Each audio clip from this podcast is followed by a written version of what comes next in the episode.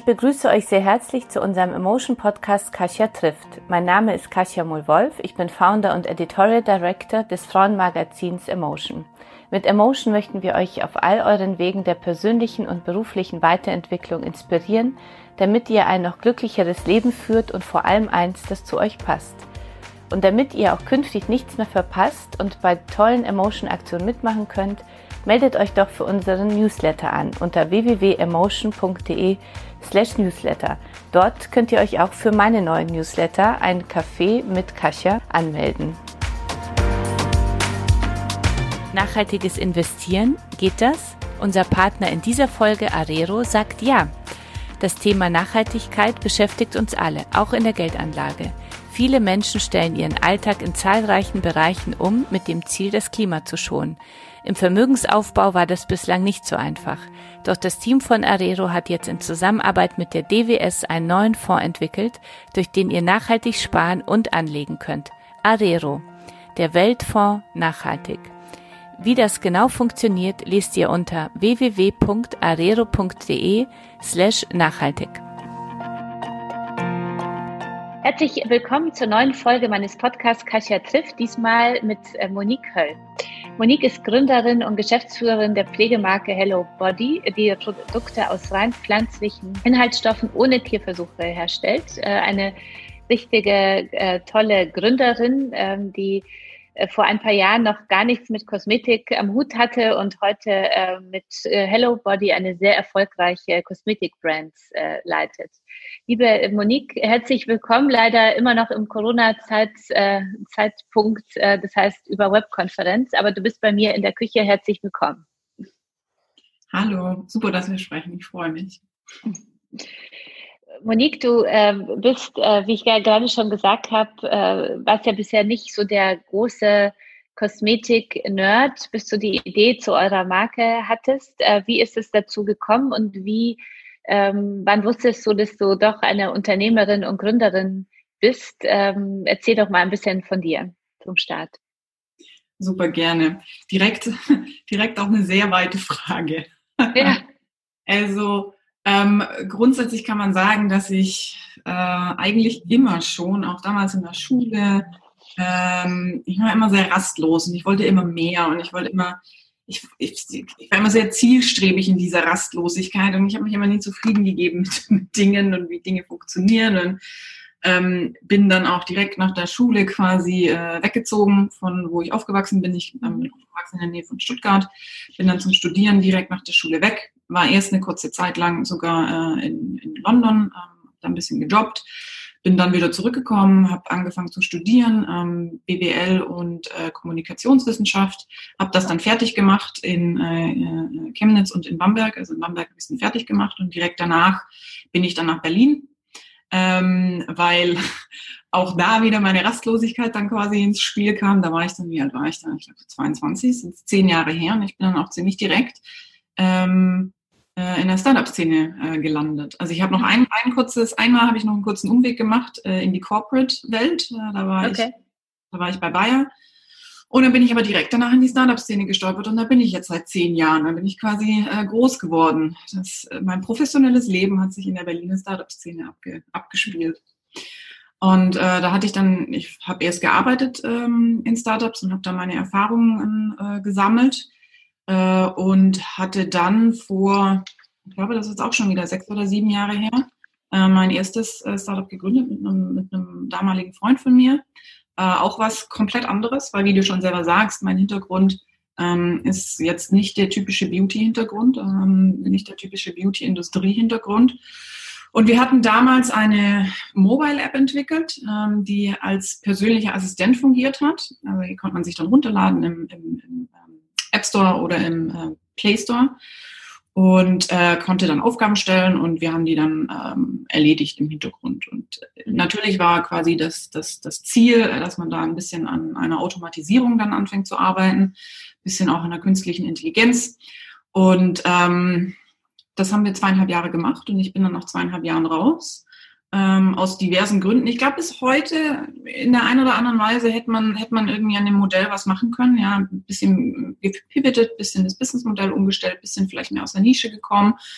Ähm, Aber das hat aus diversen anderen Gründen nicht funktioniert. Und ähm, ich habe da zwei, zwei, zwei sehr starke Learnings mit rausgenommen. Das eine war, ähm, Team ist extrem wichtig. Also wir haben damals beispielsweise ist einer unserer Gründer, der Tech-Gründer, der Entwickler mhm. quasi, einem Jahr ja. ausgeschieden und ähm, das ist halt suboptimal in, in einer Okay, okay. Also quasi Team und, und, und ähm, äh, die Menschen, mit denen man gründet. Mhm und ähm, Produkt und Market Fit. So, dass das zusammenpasst, weil wir hatten uns nicht überlegt, für welchen Markt wir dieses Produkt entwickelt hatten. Und das beantwortet dann auch so ein bisschen, geht in die Richtung ähm, des zweiten Teils deiner Frage, weil das habe ich dann bei Hello Body am Anfang ähm, ähm, extrem stark beachtet. Also zum einen das Team, ähm, was ich da aufbauen möchte und mit dem ich dann auch gegründet habe. Und zum anderen, es gab damals, ähm, 2016, als ich mit Hello Body dann angefangen habe, keine, keine Kosmetikmarke, keine Skincare-Marke im natürlichen Bereich für junge Frauen. Also alle Marken, die es gab, die haben Frauen angesprochen um die, ich sage jetzt mal 30, wunderschöne Marken äh, im natürlichen Bereich, kann man nicht sagen, also wirklich schöne mhm. Marken. Aber junge Frauen, 18, 19, 20, 21 Jahre alt, das, da gab es nichts. Ja? Und mir hat so ein mhm. bisschen Spaß gefehlt in der Skincare. Und mhm. ähm, das habe ich dann äh, mit Hello Body verwirklichen können. Mhm. Und wie, warum Kosmetik? Also wie seid ihr darauf, äh, wie bist du dahin gekommen? Ähm, ich bin, also auch wenn man sich so mein, mein, mein, meine letzten zehn Jahre quasi anschaut, eigentlich ja eher, eher Unternehmerin als mhm. ähm, Kosmetikerin. Das heißt, ich habe am Anfang von Hello Body mir auch tatsächlich eher angeschaut, ähm, was gibt es denn für einen bestimmten Markt? Ja, und das waren mhm. eben Frauen und, und welchen, welchen, welchen Need äh,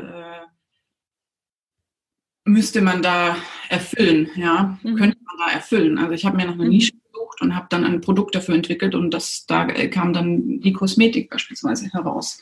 Okay. Und, ähm, natürliche Kosmetik, also grundsätzlich, ich bin ein sehr ich bin ein sehr introvertierter Mensch. Ich, ich bin jetzt mhm. nicht mehr, das ist auch, wenn man sich, wenn man sich meine Vita so anschaut, ich, ich mhm. war nicht großartig der, der Typ, ähm, ähm, ja, Lautsprecher. Also ich mhm. bin noch nie großartig nach vorne gestellt und ich mag den Gedanken, sich was Gutes tun. Ja, ich, ich ziehe da sehr viel Energie und sehr viel Kraft raus. Mhm. Und ähm, das, das ist auch komplett egal, ob das quasi eine Tasse Tee ist auf der, auf der, auf der Couch, ob das ein Wochenende irgendwie irgendwo ist oder ob das vielleicht auch einfach mal eine Gesichtsmaske ist.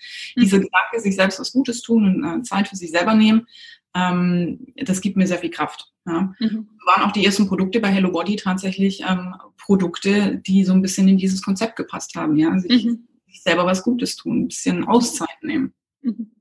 Ihr seid äh, ja ähm, auf dieses äh, Thema Nachhaltigkeit und junge Frauen spezialisiert. Wie weit reicht jetzt eure Produktpalette heute? Wir haben ähm, inzwischen knapp 50 Produkte im Sortiment ähm, in drei verschiedenen äh, Skincare-Linien. Also wir hatten angefangen damals 2016 mit unserer Coco-Linie. Ähm, das war für äh, die Regenerierung der Haut gedacht. Mhm. Und ähm, ich habe dann ja auch, by the way, weil wie, wie, wie erwähnt, ja, mein Hintergrund ist ja nicht ähm, Beauty und Skincare. Ich habe sehr schnell angefangen, selbstverständlich professionelles Team aufzubauen äh, mit Erfahrung aus der Industrie.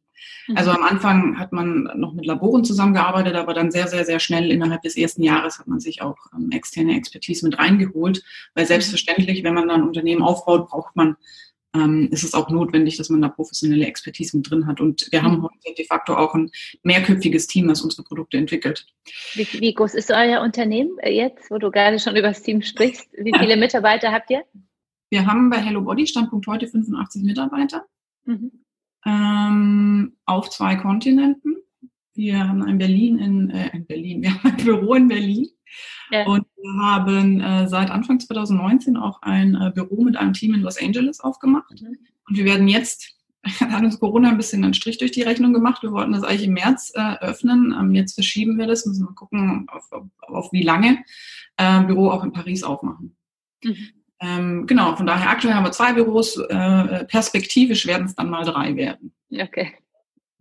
Und äh, ihr habt also 50 äh, verschiedene Produkte, da habe ich dich gerade unterbrochen, ja. äh, die Genau, wir hatten der Coco-Linie gestartet, genau. Genau, mit Coco äh, für die Regenerierung der Haut und mhm. wir haben uns selbstverständlich irgendwann gefragt, ähm, wo, wo geht's denn weiterhin? Weil ähm, also zum einen können wir mehr als sind wir eine Kokosnuss-Company, mhm. äh, können wir mehr. Äh, und äh, zum anderen natürlich stellt man sich auch immer die Frage Wachstum. Ja? Ähm, ähm, man kann ja über verschiedene Kategorien wachsen. Man kann ja wachsen in Form von äh, weitere Marketingkanäle, man kann vor, wachsen in Form von Geografien oder man kann auch wachsen in Form von Produkten. Ja? Mhm. Und ähm, dann haben wir zusätzlich ähm, auch noch Feedback aus unserer Community bekommen, dass ähm, ob wir nicht uns noch vorstellen könnten, andere Produkte und die haben dann Produkte vorgeschlagen und die haben ähm, andere Düfte auch äh, äh, äh, eingefordert fast. Ähm, und äh, da haben wir gesagt, okay, dann machen wir doch mal einen Versuch mit einer Limited Edition mit was komplett anderem. Und das war dann äh, außerhalb der Kokosnuss Kokosnusslinie.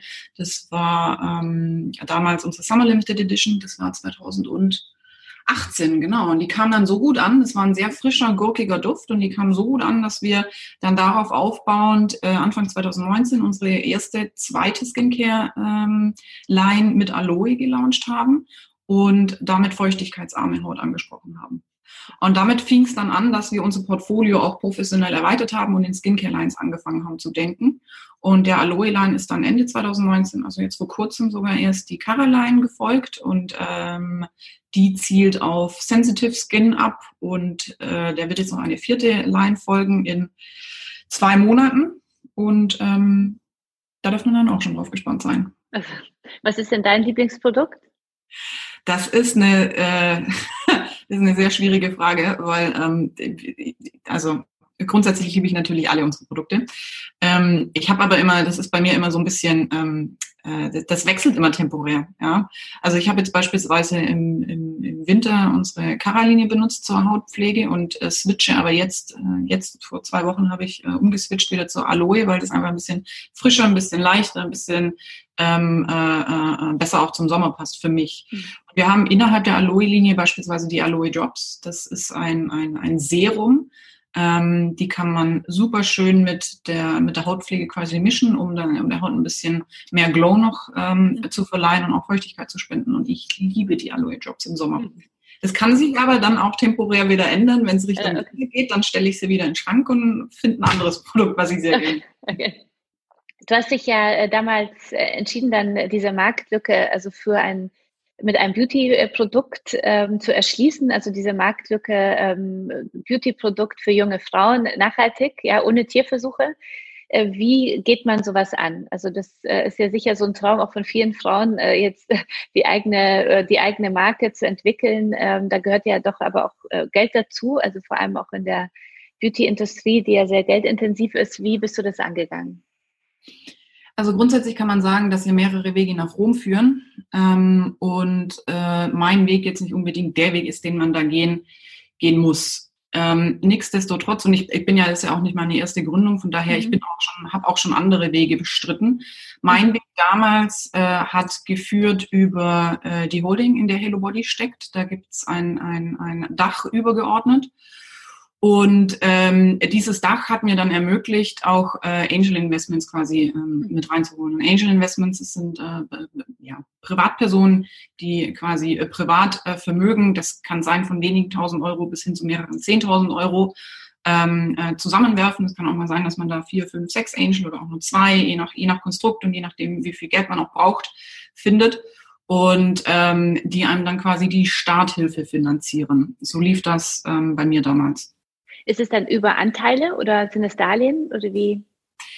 Das ist, es kann sowohl als auch sein. Also ähm, okay. Äh, das können Darlehen sein, die man später zurückzahlt. Das kann aber auch sein, dass man sagt, okay, ähm, man vergibt Anteile, weil ähm, oft ist es vielleicht ja auch von Vorteil, äh, wenn, wenn, wenn Leute bestimmte Anteile haben, weil je nachdem, welche Expertisen die einzelnen Angels haben, kann es ja auch Sinn machen, die nachhaltig im Unternehmen halten zu wollen und nicht einfach nur kurzfristig vom Geld zu profitieren und, und sie dann hinterher wieder auszuzahlen. Mhm. Äh, es kommt immer, kommt immer, kommt immer ganz drauf an. Also auch da muss man sich, glaube ich, die einzelne Situation anschauen und das Produkt und das Unternehmen auch, was man gründen möchte. Mhm. Was waren denn äh, die Herausforderungen, äh, die größten Herausforderungen für dich äh, als Gründerin? Also auch äh, als Gründerin und auch als Frau. Also was sind so, was war da eine Erfahrung? Ich würde fast sagen, dass die meisten Herausforderungen bei mir das war auch wieder eine sehr, sehr, sehr individuelle Sicht, tatsächlich mit mir selber zu tun hatten, mit dem über seinen eigenen Schatten springen, äh, wie man mit auf Rückschläge reagiert und mit Rückschlägen umgeht, sich ein dickes Fell aneignen, äh, zäh sein. Also sehr, sehr viele, sehr viele dieser Charakteristika hatte ich irgendwie von Haus aus schon mitgebracht, weil man kann sich vorstellen, wenn ich da so rastlos war, seit ich 14, 15, 16 Jahre alt war, es war auch sehr viel immer mit ähm, mit ähm, äh, Rückschlägen dann verbunden, weil da rennt man halt auch ab und zu mal gegen Wände mit 15, 16, 17, 18 Jahren. Ja. Von daher, ich war von Haus aus schon ein bisschen zäh. Das hat mir sehr geholfen. Aber ähm, diese ganzen Charakteristika, die ich da mitgebracht habe, die musste ich schon auch noch professionalisieren in den okay. Jahren. Habe ich gemerkt, weil je, je größer du dann wirst, ähm, desto, desto stärker musst du auch an dir selber arbeiten. Von daher ähm, Selbstverständlich kann ich auch, äh, könnte ich jetzt mit Sachen antworten wie, okay, wenn, wenn man eine UG hat, ja, da rennt man beispielsweise mit Partnern, mit denen man zusammenarbeitet im Beauty-Bereich, ja, mit einem Labor, mit einer Produktion, mit einem Fulfillment Center rennt man bei denen nicht offene Türen ein, was Zahlungsziele angeht. Ja. Da, mhm. muss man, da mhm. muss man verhandeln, da muss man Klinken putzen. Solche Sachen sind Schwierigkeiten, aber die mhm. macht man einfach. Für mich waren die größten Challenges eher ähm, tatsächlich an mir selber zu arbeiten. Wie geht man nun mit Rückschlägen um? Welche Tipps kannst du da unseren Zuhörern geben? Es kommt immer so ein bisschen auf den Rückschlag an, ja. Also ich bin ja, ähm, ich bin beispielsweise sehr großer Fan davon, äh, lösungsorientiert nach vorne zu gucken. Ich halte nicht so sehr viel davon, dann in der Vergangenheit zu schwelgen und sich, sich, sich zu überlegen, ach, was hätte ich jetzt hier besser machen können und so und ähm, sich daran dann letzten Endes auch aufzuhalten, weil das nimmt viel zu viel Energie und viel zu viel Raum in deinem Kopf ein, den du eigentlich ähm, effizient und äh, effektiv nach vorne gerichtet für, für Optimierungen äh, hernehmen solltest. Mhm. Von daher gerne zurückschauen, kurz und irgendwie evaluieren, aber emotionslos, ja, evaluieren, warum dieser Rückschlag jetzt so gekommen ist, wie er da gekommen ist und dann aber einfach, ich meine, lösungs, lösungsorientiert nach vorne gucken, weil ja, ist passiert, ja. Jetzt kannst du jetzt auch nichts dran ändern an diesem Rückschlag. Hm. Warum haben wir, ich finde es sehr gut, dass du darüber sprichst, weil ich finde, dass wir in Deutschland ja immer so, äh, also uns fehlt so eine Kultur des Scheiterns. Also viele reden ja immer nur darüber, wie toll alles ist und das macht ja vielen anderen dann Angst, weil die sagen immer, dass äh, also diese Gründer in Deutschland haben ja alle nur Erfolg und man, also wenige sprechen ja darüber, dass es auf dem Weg zum Erfolg ja ganz schön viele Rückschläge eben auch gibt. So, warum ist es so in, in Deutschland? Was, wie schätzt du das ein? Ja, ich weiß inzwischen gar nicht mehr so unbedingt, ob ich das so unterschreiben würde, weil ich habe auch mhm. damals ähm, gemerkt, bevor ich Hello Body angefangen habe, also mein erstes Startup, ähm, der Personal Assistant, im Prinzip war das ja ein Scheitern, ja. Also mhm. Ähm, und ich habe tatsächlich gemerkt, als ich dann auch die ersten Gespräche hinterher geführt habe mit, ich, ich habe mir danach natürlich überlegt, mhm. für mich hin, ja, also, dass ich mhm. mit Hello Body anfange, das war ja noch nicht direkt äh, klar. Und dann habe ich auch Gespräche geführt mit, mit äh, potenziell äh, neuen Arbeitgebern. Also ich habe mir damals de facto tatsächlich auch kurzzeitig überlegt, ob ich in ein, in ein reguläres Angestelltenverhältnis gehe. Und ich habe schon gemerkt, ähm, dass dass dieses Scheitern von davor, dass das ein Vorteil war. Also sehr viele mhm. Leute, mit denen ich gesprochen habe, wollten tatsächlich auch tatsächlich mit mir sprechen, weil sie den Vorteil, also Arbeitgeber, ja, weil sie den Vorteil gesehen haben ähm, in diesem Scheitern davor. Mhm. Von daher, ich glaube inzwischen, dass da tatsächlich doch so ein bisschen ein Shift stattgefunden hat. Und es, mhm. es gibt ja auch genügend, genügend Eventreihen, die sich aktuell mhm. damit beschäftigen. Ja. Fuck-Up-Nights, ähm, ich glaube, da muss noch ein Shift weiterhin auch stattfinden. Ja, ich glaube, wir sind mhm. aber noch nicht das Ende der Fahnenstange erreicht. Aber die ersten positiven Effekte finde ich schon, dass man da auch anfängt zu sehen. Und ich finde das gut. Ähm, mhm. Ähm, Scheitern, also lernt man sehr viel mehr aus, als aus ähm, Erfolgen zum Teil. Mhm. Ich hoffe, dass das sehr viele äh, Zuhörerinnen jetzt äh, gehört haben und verinnerlichen, weil das sage ich auch immer. Also die gibt ja auch den schönen äh, Satz, entweder ich war erfolgreich oder ich habe wahnsinnig viel gelernt. Also insofern, und äh, wie du sagst, also ich glaube auch, also indem man gescheitert ist, lernt man ja für sich selber und, und zum Gründen oder für die Produktentwicklung ja wahnsinnig viel dazu, was ja sehr wertvoll ist, ähm, was ja dann auch für andere wertvoll ist. Insofern ist es, äh, hoffe ich, dass viele unserer Zuhörerinnen da so Mut rausnehmen, auch dazu zu stehen, wenn mal was schiefgelaufen ist äh, und dann trotzdem. Es, es, äh, ist auch, es ist auch, wenn man, wenn man sich, um da noch dazu zu fügen, mhm. wenn man sich nämlich umhört, beispielsweise in der Investorenszene im Venture Capital oder auch im, im Angel-Bereich, ähm, sehr viele Investoren und sehr viele Angels beispielsweise sagen, sie investieren nicht in Erstgründer, weil, ähm, weil die nicht wissen, wie es ist, wenn man Dinge gegen die Wand fährt. Von daher, mhm. Man muss sich vor Augen führen, dass das ein Riesenvorteil ist, wenn man auch mal Dinge nicht geschafft hat. Mhm. Sehr gut, ja. vielen Dank. Sehr gut. Sehr gut. Bei dir ist es äh, dann äh, wirklich richtig toll nach vorne gegangen. Also in vier Jahren von 0 auf 65 äh, Millionen Umsatz. Äh, ihr seid zur schnellst wachsenden Beauty-Marke Europas äh, geworden. In nur drei Jahren achtstelliger Umsatz. Äh, wie schafft man das? Was äh, macht euch erfolgreicher als die anderen?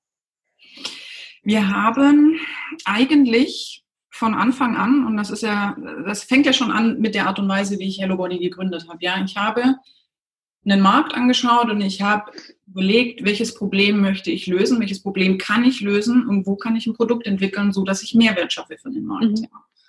Und ähm, dann kam das, dass ich realisiert habe, dass es einfach keine Marke gibt, die Spaß macht, ja, keine Natural Skin mhm. Marke, die Spaß macht für junge Frauen. Da fängt es ja schon an, dass, dass ich mir damals schon überlegt habe, ähm, ich muss dem Markt geben, was er möchte. Und ähm, so haben wir dann im Prinzip die letzten vier Jahre durchgehend weiter agiert. Wir haben uns immer angeschaut, was, was möchte denn eigentlich die Community haben und haben das denen dann gegeben. Es hat angefangen mit, ähm, dass wir äh, beispielsweise, das ist ja am Anfang schon erwähnt, ähm, in, mit Influencern zusammengearbeitet haben. Mhm. Weil selbstverständlich habe ich mir am Anfang die Frage gestellt, wo findet man die, die, die junge Zielgruppe, ja, die junge Frauen in dem Alter? Und die Frage war sehr schnell beantwortet mit äh, Social Media. Und ähm, dann haben wir ähm, mit Social Media Marketing angefangen, haben mit Influencer Marketing angefangen und tatsächlich ganz, ganz, ganz am Anfang haben wir mit den ersten Influencern gar nicht so sehr gesprochen, weil wir ähm, wollten, dass sie unsere Produkte promoten, sondern weil wir sie als, als Meinungsführer unserer Zielgruppe gesehen haben und wir wollten Feedback zu unseren Produkten haben. Ja? Mhm. Ähm, weil auch da wieder, wir wollten dem Markt geben, was sie wollten, ja, mhm. ähm, und nicht daran äh, vorbei entwickeln, äh, was mhm. sehr, sehr viele äh, große äh, Kosmetikunternehmen, glaube ich, tun.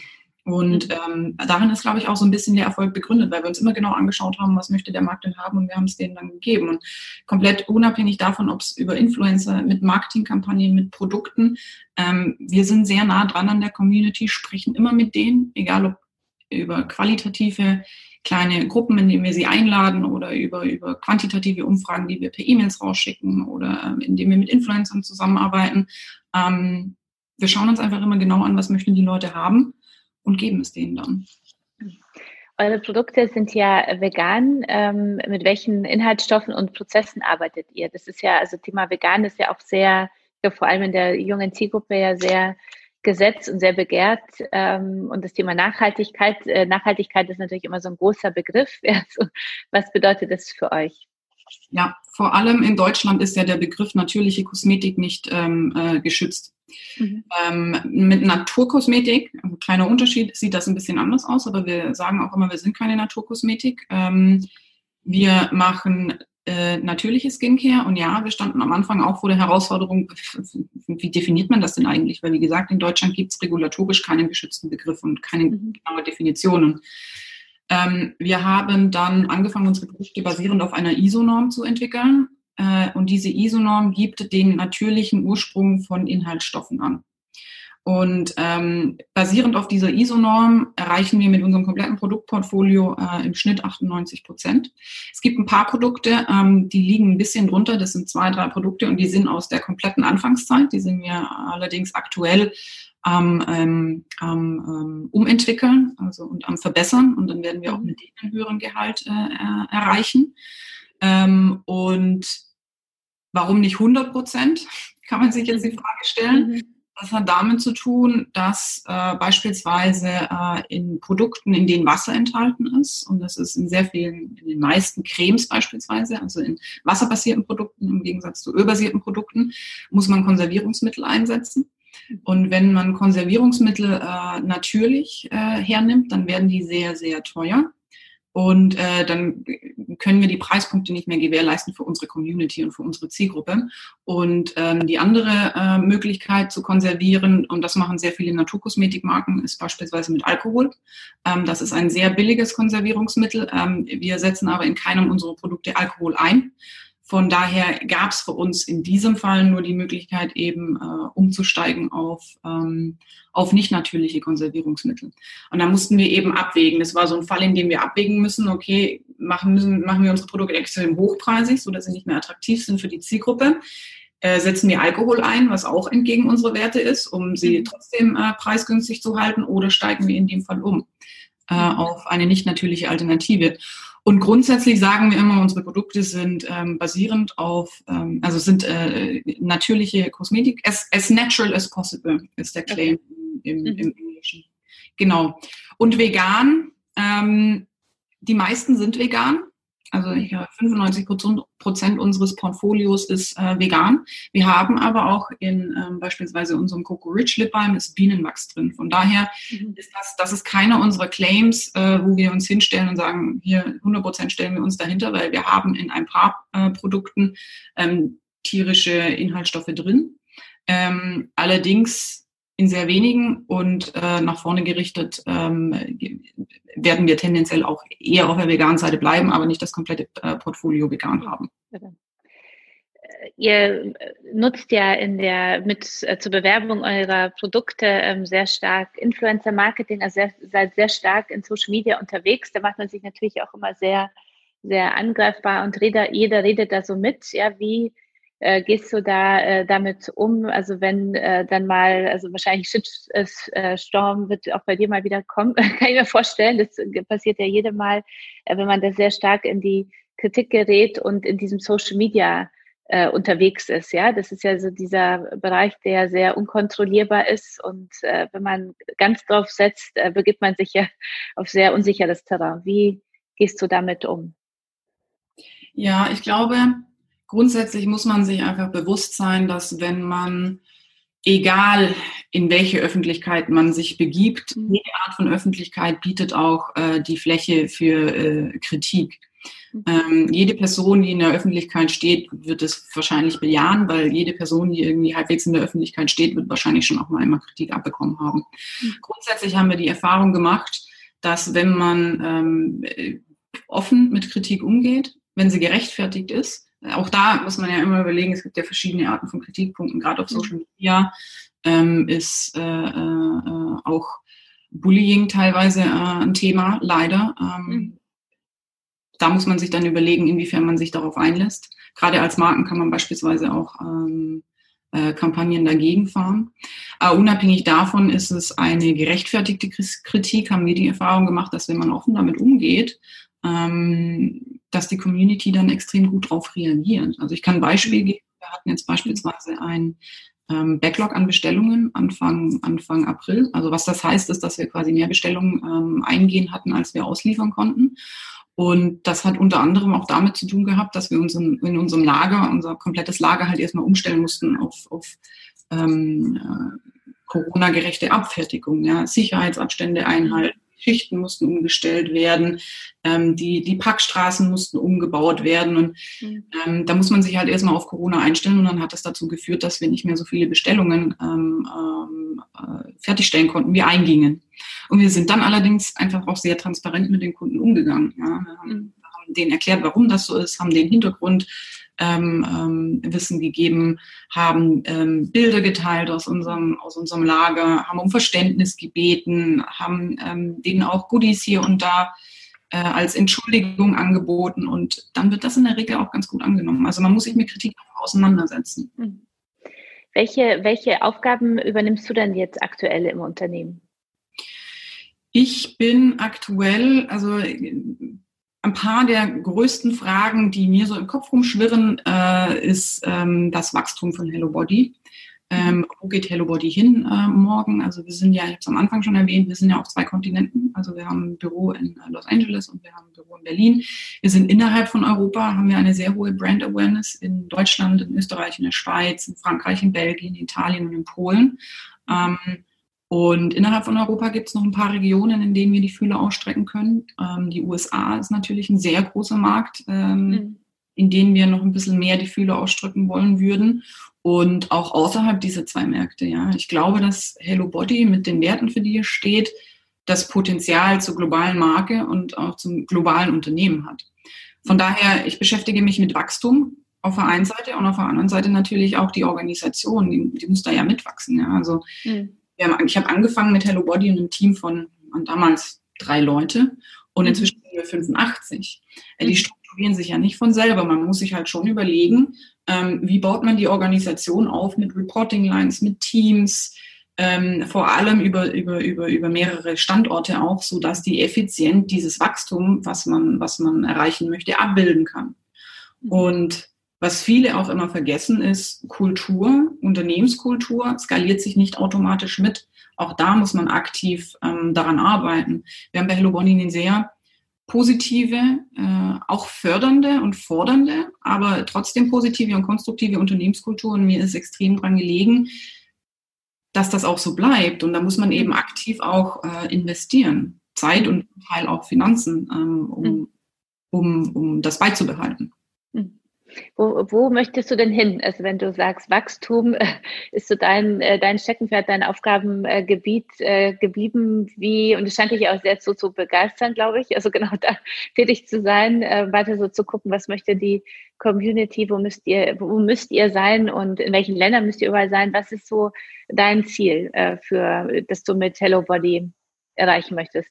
Ja, also ist ja genau. Also globale Brand war ja schon mal, aber ja, ja, es, also ist genau mein Thema. Letzten Endes mhm. bin ich Unternehmerin, deswegen ähm, mich, mich interessiert es natürlich immer, wo geht's hin und wo können wir noch weiter wachsen. Und ähm, ähm, also ich glaube, innerhalb von Europa gibt es noch einiges an Potenzial, äh, auch in den Märkten, in denen wir schon sind weil ähm, wir sind jetzt sehr, sehr, sehr stark auf äh, Social Media vertreten. Also innerhalb von Instagram Deutschland hat Instagram hat jetzt schon länger die Zahlen nicht mehr reported, aber das letzte Mal, als sie reported haben, hatte Deutschland 20 Millionen ähm, Instagram-User. Das wird mhm, sich das, ähm, das, wird sich extrem vermehrt haben. Ich glaube, das letzte Mal war das Sommer 2018 oder sowas. Und Instagram mhm. hat ja mhm. unfassbare Wachstumsraten. Und innerhalb von, innerhalb von Instagram sind wir schon sehr bekannt mit, mit mhm. Body. Aber es gibt ja auch eine Welt beispielsweise außerhalb noch von Instagram. Mhm. Ähm, von daher ähm, gibt es da noch einiges an Potenzial, was, nicht, was man sich anschauen kann. Ähm, und auch, wie gesagt, Geografien, in denen wir noch gar nicht ähm, verfügbar sind. Ja. Mhm. Ähm, ja. ja. Was, äh, welche Stärken äh, muss ich mitbringen, um deinen Job äh, zu machen und deinen Weg zu gehen? Ähm, das ist eine sehr schöne Frage, weil die, die, die zwingt einen, sich jetzt damit auseinanderzusetzen, was man selber so für, für positive Charaktereigenschaften Genau, genau. Das ist etwas, was man als Frau jetzt sowieso öfters machen sollte, was wir ja, viel zu wenig machen. Ja. Absolut. Was sind so jetzt äh, die Chance, deine drei positiven äh, Seiten hier ähm, bekannt zu geben, deine drei Stärken? Hm. Also, ich glaube, das hatte ich vorher auch schon mal angesprochen, ähm, also ich nicht, ich glaube, ich weiß, ich bin sehr zäh. Und ähm, ich glaube, dass äh, das eine Charaktereigenschaft ist, die man, die man braucht. Okay. Ähm, wenn man langfristig nachhaltig etwas aufbauen möchte. Weil äh, zum einen ist es so, den Rat habe ich, glaube ich, zum ersten Mal bekommen in meinem, in meinem ersten Venture. Da hat mir mal jemand gesagt, wenn du ähm, nicht zu 150 Prozent von deiner Idee überzeugt bist, dann fang, dann fang es gar nicht an. Weil es wird so viele Menschen geben, die dir auf deinem Weg sagen werden, wie kacke deine Idee ist. Stimmt, stimmt. Und wenn du, und wenn du dann nicht dran glaubst, dann, dann, dann ist die äh, Wahrscheinlichkeit, dass du irgendwann da demotiviert bist und denen anfängst zu glauben, sehr hoch. Von daher, mhm. zäh sein, ähm, sehr wichtig. Vor allem auch, weil es einfach immer wieder Rückschläge geben wird. Mhm. Und du bist ja mhm. konstant dich am Hinterfragen, ob das, was du jetzt machst, richtig ist. Weil, ähm, also ich habe, das ist mein erstes Unternehmen mit 85 Mitarbeitern. Ich habe das vorher auch noch mhm. nicht gemacht. Ich habe vorher auch ein Unternehmen gehabt äh, mit, mit einem Büro in Los Angeles. Sehr viele Dinge, die ich tagtäglich unterscheide, äh, entscheide, ähm, muss ich zum ersten Mal entscheiden. Ja, kann ich auch noch nicht auf Erfahrung zurückgreifen. Und selbstverständlich wird es da Rückschläge geben und Dinge, die mhm. vielleicht nicht so funktionieren, wie ich mir das vorstelle. Mhm. Und dann zäh zu sein und trotzdem weiter dran zu bleiben und dran festzuhalten und vielleicht sogar den eigenen Quark, den man da dann fabriziert hat, mit so einer Entscheidung wieder aufräumen, ähm, das ist äh, sehr hilfreich. Von daher zäh sein, pragmatisch sein. Ich bin sehr pragmatisch. Mhm. Ähm, ich ähm, äh, ich bin so ein bisschen, ich glaube, das auch, auch, auch äh, findet man in der Startup-Szene häufig. Mhm. Done is better than perfect. Mhm. Äh, vor allem, weil, also wenn wir jetzt mit Hello Body zurückschauen, die letzten vier Jahre, sehr viel von dem, was wir machen, entscheiden wir basierend auf Daten, auf Daten, die wir generieren. Und äh, vor allem dann, ja, dann ist better than perfect, weil dann hast du Daten zumindest, auf denen du anfangen kannst, Entscheidungen zu treffen. Mhm. Und ähm, um zu diesen Daten zu, zu kommen, ja, äh, ist, ist einfach Pragmatismus, eine gesunde Prise an Pragmatismus sehr, sehr hilfreich. Von daher zäh sein, pragmatisch sein und ähm, dann bin ich einfach auch sehr, sehr positiver Mensch. Also wie gesagt, ich, ich, ich glaube nicht dran, dass es Fehler gibt. Ähm, äh, weil wenn jeder immer nach bestem Wissen und Gewissen entscheidet, ja, wie soll es denn ein Fehler sein? Es ist halt nicht, halt nicht so funktioniert, wie ich mir erhofft hatte, dass es funktioniert. Dann muss ich halt die Informationen zusammensammeln, warum das nicht so funktioniert und nach vorne gehen, optimieren. Ähm, ja, so, das würde ich sagen. Du hast ja sehr viele Erfahrungen jetzt gesammelt in, in den Jahren des Unternehmertums äh, und auch als Frau natürlich, als äh, Unternehmerin, ähm, Teamleaderin, Führungsperson. Äh, was würdest du denn deinem 18-jährigen Ich heute jetzt nochmal mitgeben? Du hast ja gesagt, du warst seit 14 schon sehr, äh, wolltest immer was äh, machen und umsetzen und was immer schon zäh, hast du gesagt. Aber was, was würdest du deinem 18-jährigen Ich heute noch mitgeben wollen, wenn du so zurückblickst? Ähm, wenn es etwas gibt, also. Ja, doch. Also grundsätzlich, also ich würde alles wieder so machen. Ähm, von daher, ich würde mir nicht sagen, mach das nicht oder mach das nicht, weil ich glaube ja auch, wenn irgendwas mal nicht so funktioniert hat, wie ich mir das erhofft hatte und ich umgegangen bin, waren die doch sehr hilfreich und haben grundsätzlich mhm. dazu beigetragen, dass ich da bin, wo ich heute bin. Von daher, ich würde die alle wieder so gehen und alles wieder so machen, was ich gemacht habe. Allerdings würde ich mir sagen, ähm, jeder kocht nur mit Wasser. Mhm. Weil, ja, ich, ich, ich war schon eine das ist, auch, das ist auch abstrus, weil auf der einen Seite habe ich mich nie damit zufrieden gegeben, auf der anderen Seite war ich immer sehr unsicher in allem, was ich gemacht habe. Und habe mhm. mich immer gefragt. Und ähm, auch dieses Rastlose, das hat, das, das, das, das hat mich so unsicher auch teilweise gemacht, weil mhm. die ganze Welt um mich herum, die haben Ausbildungen angefangen, hier dies gemacht, das gemacht, sehr gemacht, jenes gemacht. Und ähm, ich war einfach immer so anders. Und dann ich habe mich immer gefragt, was falsch mit mir ist, ja. Und mit mir war einfach nichts falsch, ja. Es ist alles, mhm. alles, alles, gut, so wie es war. Ich war halt ein bisschen anders. Mhm. Und dann hat das halt dem 18-jährigen Ich sagen, dass ich, dass ich, dass ich gut bin, so wie ich bin und dass ich, ich und mich nicht äh, verunsichern lassen muss von, von der kompletten Umwelt drumherum. Mhm. Vielen, vielen Dank. Das ist ja auch ein sehr wichtiger Glaubenssatz, äh, glaube ich, für uns alle. Also für uns Frauen, äh, dass wir so, also auch jetzt, nicht nur 18-jährig, sondern auch jetzt immer noch, würde ich sagen. Ja. Dieses, äh, du bist gut so, wie du bist. Äh, vielen, vielen Dank. Gibt es denn noch einen anderen Glaubenssatz oder ein Lebensmotto, was du unseren Teilnehmern, Zuhörern noch mitgeben möchtest aus deinen Erfahrungen? Ja, also ich glaube, ähm, ähm, viele Dinge, also die, die ich jetzt schon gesagt habe, münden auch ähm, so ein bisschen in dem, es ist wichtig, an sich selbst zu glauben. Ja? Ähm, dieses, wenn man an sich selbst glaubt, dann kann man diese ganzen anderen Charaktereigenschaften, die ich davor schon aufgezählt habe, zäh sein, pragmatisch sein, positiv sein. Ähm, dann kann man die auch zielgerichtet positiv nach vorne, äh, effizient nach vorne einsetzen. Ja, aber man muss mhm. einfach an sich selbst glauben. glauben. Vielen, vielen Dank äh, für dieses schöne Gespräch. Ich äh, wünsche dir ganz, ganz viel Erfolg weiterhin mit Hello Body und mit allem, was kommen wird, noch bei dir. Und äh, freue mich sehr, dass wir uns kennengelernt haben und hoffe, dass wir uns persönlich mal kennenlernen. Vielleicht ja auf unserem Emotion Women's Day, wenn du Lust hast, am 19. Oktober. Super In gerne, super gerne. Vielen lieben Dank auch von meiner Seite für das sehr angenehme Gespräch. Hat mich super gefreut. Sehr, sehr gern und alles Gute und bis bald. Bis dann. Tschüss.